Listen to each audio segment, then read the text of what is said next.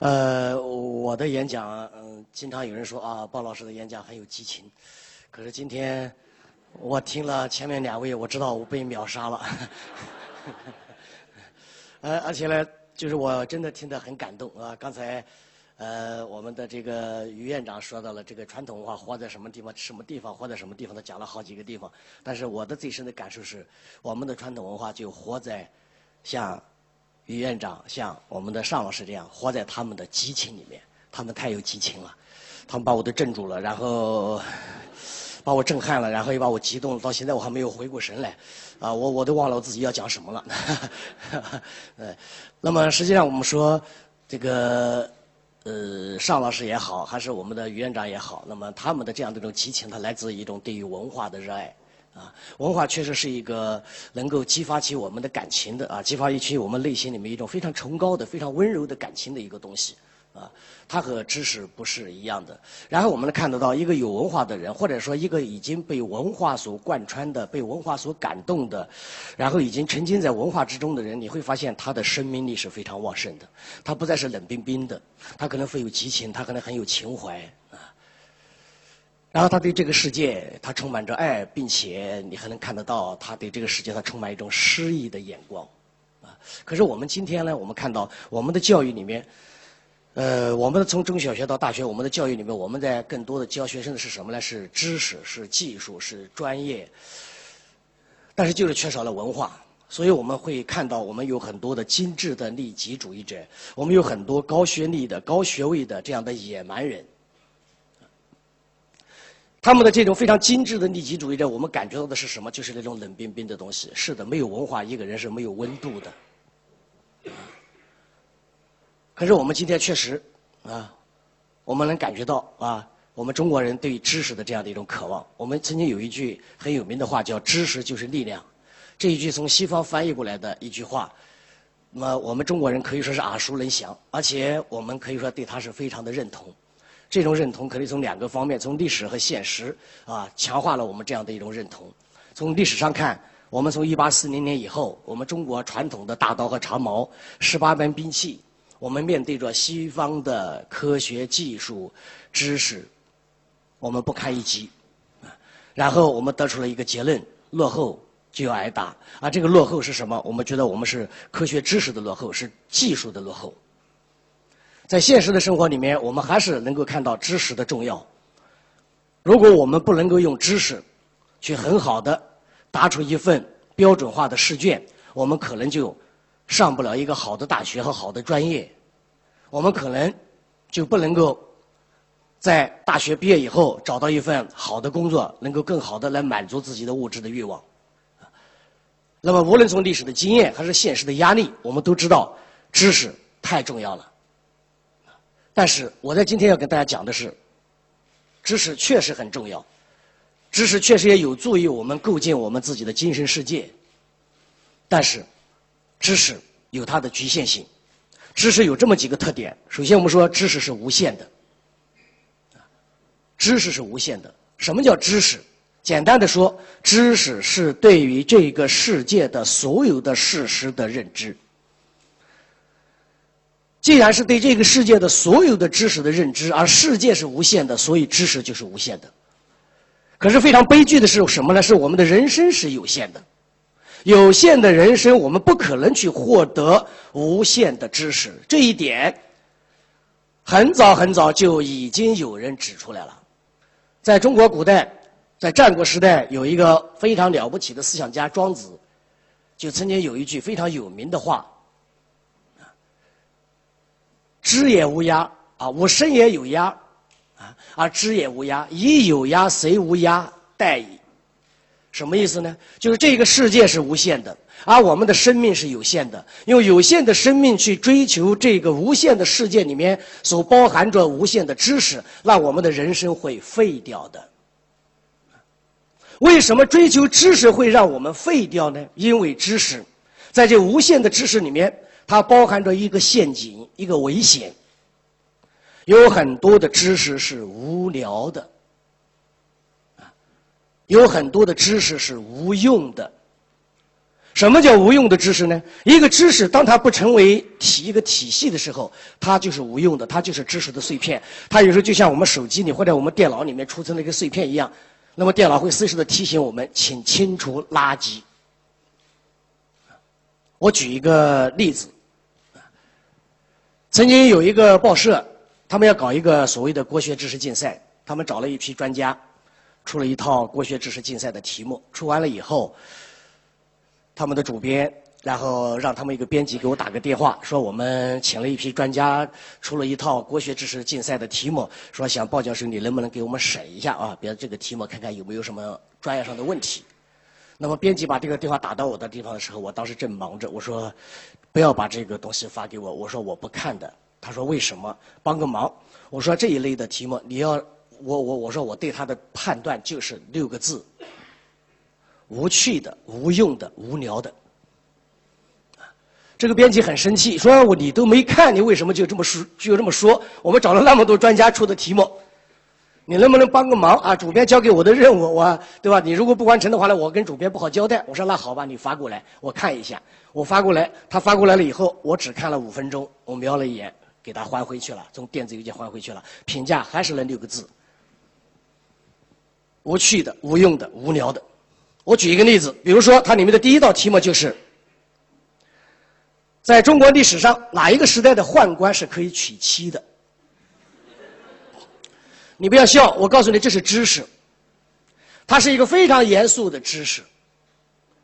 如果你这个知识你你能够成体系，那你就可能是一个专家。如果你专门去研究宦官，研究中国历代的宦官，从赵高一直研究到李莲英。你把他们的整个的生存的状况、他们的心理的状况，以及他们在中国的政治体制里面所有的地位、他们的影响、他们的功能，你都搞明白了，那我告诉你，你是一个很了不起的专家。可是，假如你你的专业、你的生命的主要的精力不是在这个地方，那么你要了解这样的一两句零星的琐碎的知识，对你来说就是一点用处都没有。所以，我们如果把我们的生命花在这样的一些零星的琐碎的知识上，它只是在浪费你的精力。我记得尼采先生啊，尼采那个德国的尼采曾经写过一篇文章，这个人非常的自啊，非常非常的这个这个自大自负啊，他那篇文章的题目叫我为什么这么聪明。啊我想我是不敢写这个题目的啊！我写这个题目会给人拍砖拍死的，对吧？但是尼采他敢写，因为尼采确实有他知道他骄傲的地方。他说他在三十岁的时候就已经给全世界的图书馆提供了最有价值的读物了。那么他为什么那么聪明？为什么在三十多岁的时候就能够给全世界的图书馆提供了最有价值的读物呢？他在这篇文章讲到最后的时候，他的结论是一句话。我之所以这么聪明，是因为我从来不在不必要的事情上浪费我的精力。我们一生里面有多少的时光和宝贵的精力浪费在这样的一些无聊的知识上？我还看到过，我我我还我再讲一个事我有一次在坐出租车，我一上了出租车以后，我就听听到那个出租车司机啊在拧开一个收音机，在收听某一个电视台里面的一个知识竞赛。我们看不到画面，但是我们听到的声音，我们大概能判断得出来，估计有那么几个组在抢答。那个主持人嘛，就放了五个音乐的片段，每一个片段大概就那么几秒钟。放完了以后，他就问了一个问题：刚才我放了五个音乐的片段，在这五个音乐的片段里面，实际上有两个片段是属于同一首歌，你们谁知道？然后我们就听到。那个抢答器，那就全都响起来了。最后有一个小伙子的声音说：“他知道，他真的知道，他回答正确。”那个主持人很夸张的说：“你太了不起了，加十分。”接着的第二个问题是：“那好，现在只剩下了四首歌，那么你知道这四首这四首歌里面，其中有两首歌是出自同一张音乐专辑，你知道吗？”到了这个时候，我已经非常紧张了。我不是怕他不知道，我是怕他知道，因为他不知道他是正常人，如果他知道，他这一辈子会废掉的。但是没有想到他真的知道，然后那个主持人就很夸张的说：“你太伟大了，再加十分。”我就跟司机说：“给我关掉。”啊，司机吓了一跳，为什么？我说他在侮辱我们的智商。并且在误导我们生命的流向。这就叫无用的知识。你要知道，在你的生活中有太多太多这样无用的知识，而且无用的知识经常会变得特别的无聊，会变得无聊。比如说，我们现在有很多人去关心某一个明星，关心这个明星他最喜欢的颜色是什么，关心一个明星他的星座是什么，关心一个明星他的人生格言是什么，关心一个明星他到底结了几次婚又离了几次。你知道，当一个人把他的精力花在这个地方的时候，他获得的确实是相关的知识，在饭桌上，他也确实可以和我们聊，但是问题是，他会变得特别的琐碎，他的人生也变得特别的无聊。我刚才讲的那一个国学知识竞赛的那个报纸的题目里面，还有一个题目叫。胡萝卜是什么时候传入中国的？那我还来告诉大家，这个仍然是知识，并且是严肃的知识，比我们刚才讲的某一个系这个明星他喜欢什么颜色，那要有有有有要严肃的多。如果你能够把这个知识变成一个系统的知识，那么你可能是变会变成一个研究中西交通史的专家。你不仅知道胡萝卜什么时候传入中国的，你还知道胡琴什么时候传入中国的，你还知道琵琶什么时候传入中原的，你还知道葡萄什么时候传入中原的。你把这个全都搞明白了，恭喜你做成专家了。我有时候跟我的学生说，你如果什么事情都做不成的时候，你千万不要绝望，你还可以做一个专家。这个世界上最容易做的就是专家。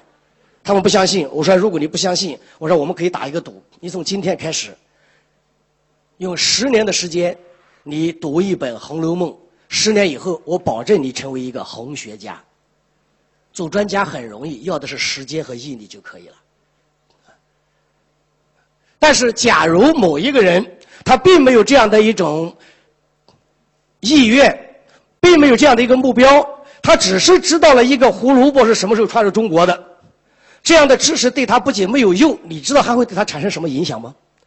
因为当他知道胡萝卜是什么时候传入中国的，并且他还知道很多人都不知道。比如说今天在座的人，有没有人知道胡萝卜什么时候传入中国的？举个手，我看一看。当他知道你们都不知道的时候，你知道他的心里面会有一种什么样的感觉吗？他会一阵窃喜，我是最牛的人。但是他这一点，他一定要让别人知道，他一定要等着别人去问，他总不能自己说，对吧？哎，我告诉你啊，我知道胡萝卜什么时候传入中国的，别人会觉得他很无聊。他只能等一个机会，对吧？猛然有一天，对吧？人越多越好的场合，有人问：“哎，这个胡萝卜什么时候传入中国的？”所有的人都不会，然后他侃侃而谈：“我知道。”他就喜欢等着这一天，他希望在在这样的一个场合能够收获别人的敬佩。为了等到这一天，你知道吗？他可能会干什么？他每次跟朋友吃饭的时候，他都会点胡萝卜，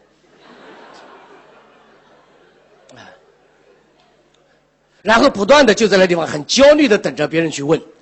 但别人吃的很香，聊得很开心，他就一直在想着一个问题：他被这一个胡萝卜把他的一辈子都拴死了。所以，知识我们一定要警惕它。我在《光明日报》上写过一篇文章，题目就叫“警惕知识”。啊，就叫警惕知识。无限的知识会让我们，这个无聊啊，无限的知识本来我们生命就不可能去占有它。那么，在无限的知识里面，有那么多无聊的知识，会让我们人生变得很无聊；而琐碎的知识会让我们的人格变得很琐碎，甚至变得很猥琐。我刚才讲了尼采，实际上我们说中国古人早已经给我们这样的一个警告。孔子的一个学生叫子夏，就说过一句话：“虽小道，必有可观者也。”但是志远孔离是以君子不为也。什么意思呢？即使是一个胡萝卜什么时候传入中国的，你也可以吹一吹牛啦。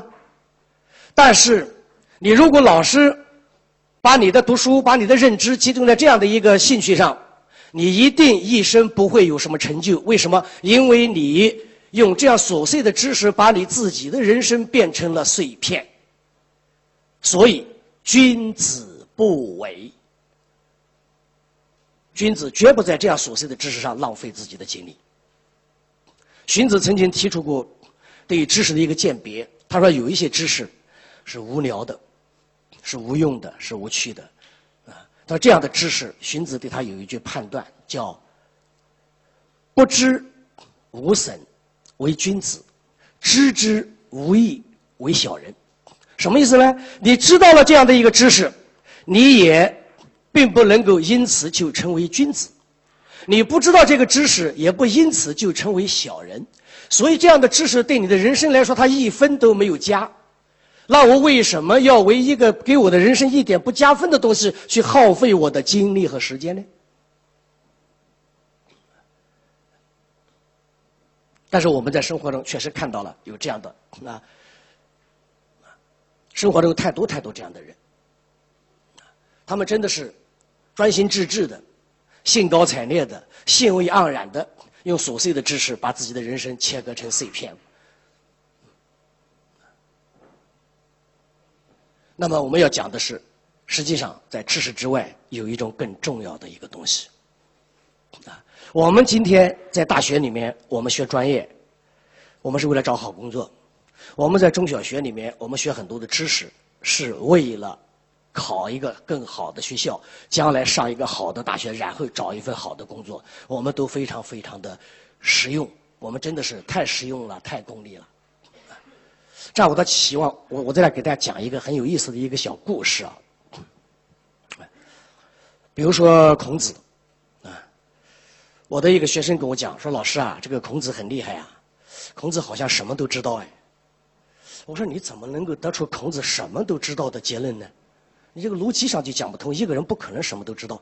他说：“老师不对的，那个司马迁的《史记》和这个呃王朔的《孔子这个家语》上面，这个所有的人问孔子的问题，孔子都回答出来了。”我说：“所有的人问孔子的问题都回答出来了，他只能证明怎么样呢？第一，他只能证明人家只问了有限的问题，没有问无限的问题。啊，还有呢？”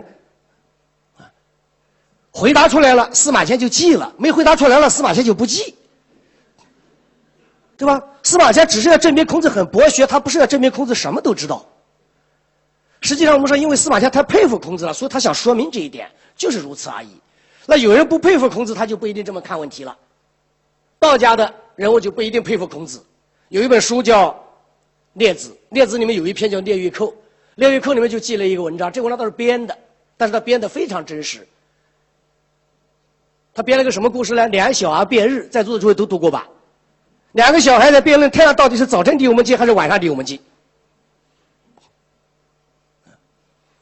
两个人都有他的根据，说早晨离我们近的是说，哎，早晨太阳看起来比中午的大一点，而近的东西总是看起来大一点，所以早晨近。说中午太阳离我们近的人的那个孩子呢，他也有他的根据，离我们近的我们能更感觉到热量。早晨中午的太阳会比早晨热，所以中午离我们近。两个人都有根据，那孔子给碰着了。那么这一次嘛，倒不是别人去到孔子那地方去问的啊。我在这讲到这儿，我顺便插一句：孔子那个时候活的真是非常有压力啊，因为他是那个时代的谷歌和百度，啊，什么人有问题总是找他问他。不光是鲁国的人呐，什么魏国的人啦，什么吴国的人啦，什么陈国的人啦，只要有问题都千里迢迢。那个时候要从吴国跑到鲁国来问一个问题，要跑好几个月。你说人家跑好几个月来问你一个问题，你说你哦哟，对不起，我不会。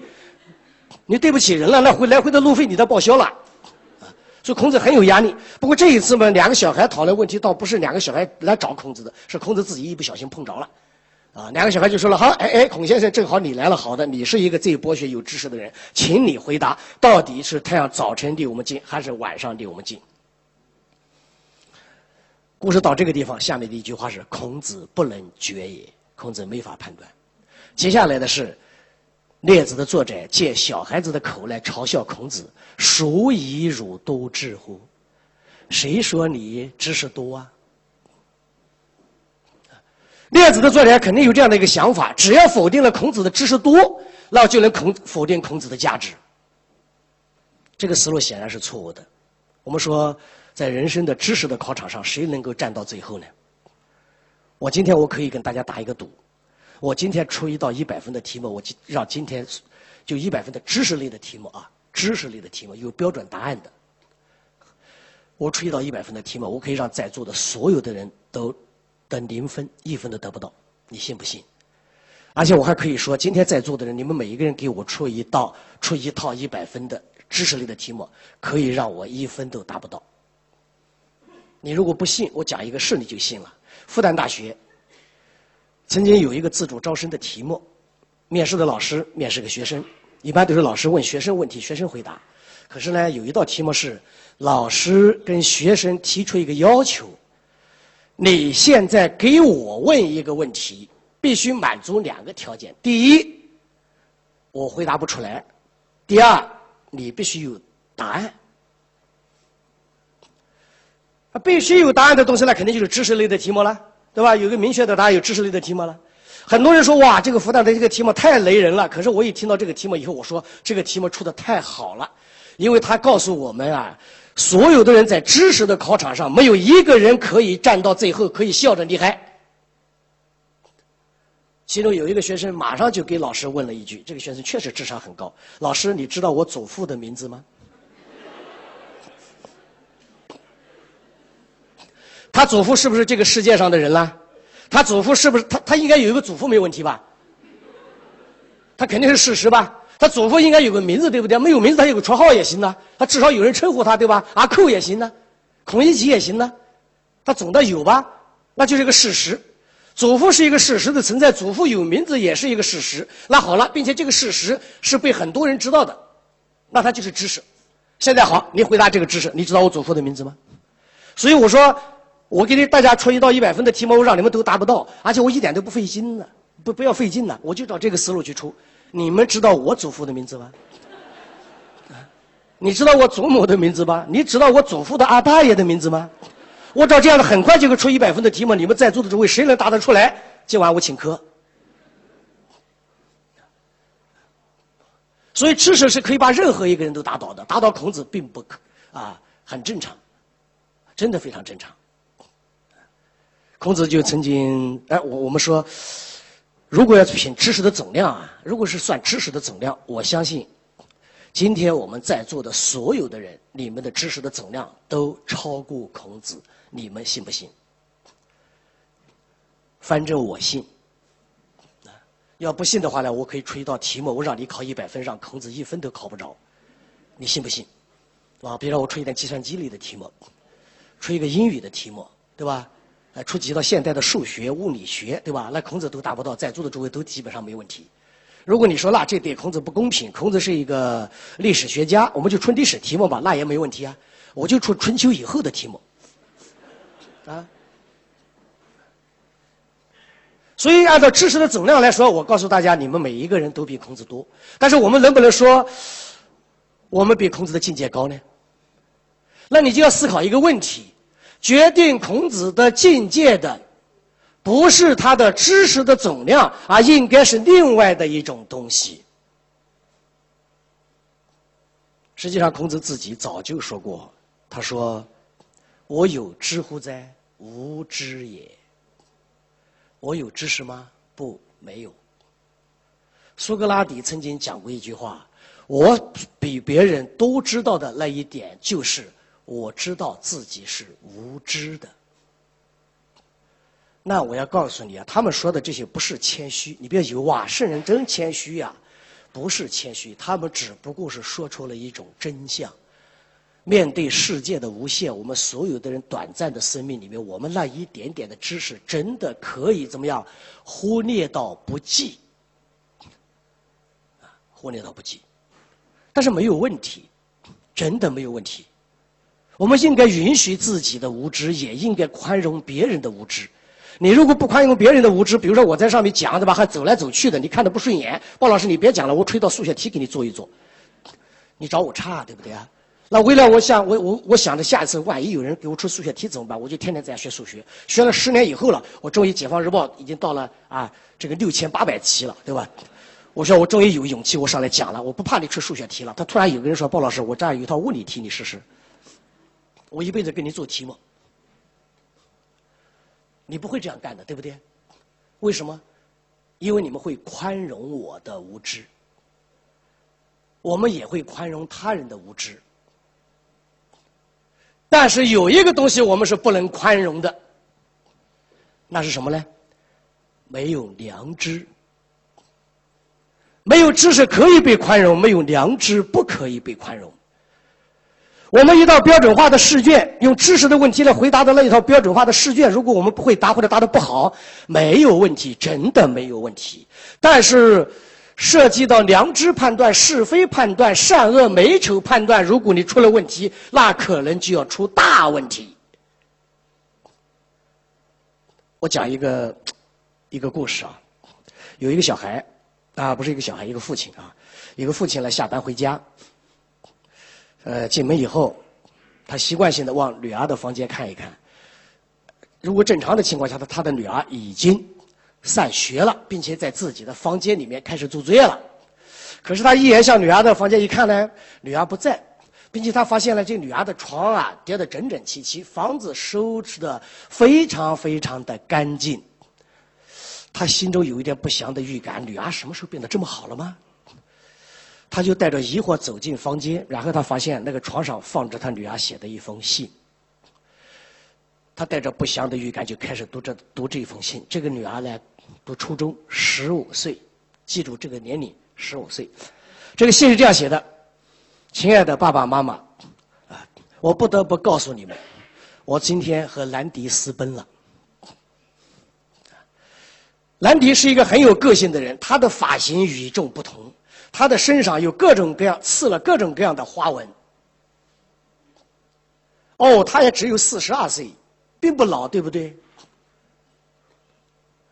我将和他住到森林里面去。当然，不是我和他两个，兰迪还有另外的几个女人。可是我并不介意。我们到了那个地方去，我们将会种植大麻。除了我们自己抽以外，我们还可以卖给朋友。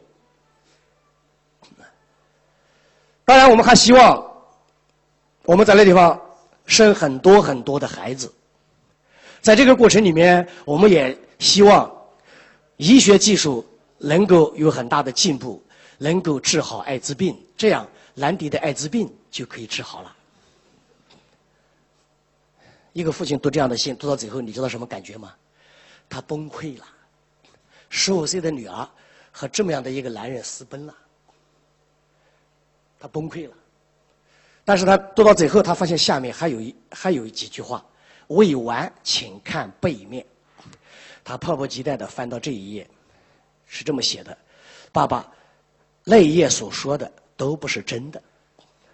真相是我在隔壁的同学家里面，我的那一份期中考试的试卷。”在抽屉里面，你打开这份试卷，你签上字，是吧？我之所以写这封信，就是告诉你，这个世界上比一份试卷没打好更糟糕的事情多的是。你签上字以后，你给我打一个电话，你告诉我，我可以安全的回家了。哇，多好的女儿呀！这封信多好啊！它说明了一个什么道理？说明了一个人在知识的试卷上，他真的是可以犯错误的，甚至可以不止一次的犯错误。他甚至犯一辈子的错误。我们到老了，我们有很多东西都是无知的，但是在良知问题上，可能犯一次错误，我们就万劫不复了。所以我们说。价值判断比事实判断更重要，而且事实判断作为知识，我们刚才讲了，你也根本是没有可能做到什么都懂。但是一个人尽量的让自己拥有良知、拥有价值判断力，这一点我们想还是可以做得到的。今天中国社会的最大的问题，我在打开将近十年以前，我在苏州中学。做一次讲座，我就讲教育问题，我就讲了这样一个观点。我说，中国现在最大的问题是全社会严重的缺乏价值判断力。中国教育的最大的问题，也就是缺乏文化的素素养。你看看我们今天，比如说九幺幺的事情发生以后，中国社会一片叫好之声。他们体现了一个国家的良知缺乏到什么程度？日本大地震以后，又是一片叫好之声，满屏都是幸灾乐祸。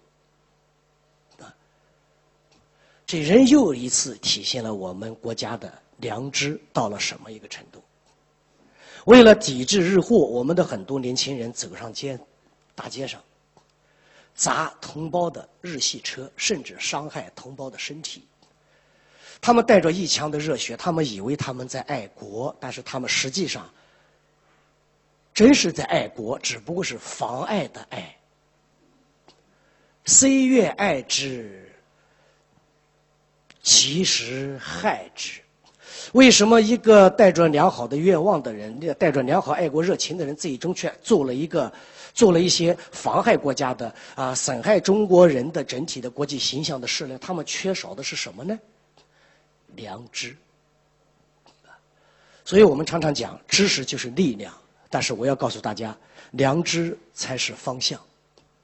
我们也常常说，落后就要挨打。那我还要说，野蛮才会招打。我就讲到这里，谢谢大家。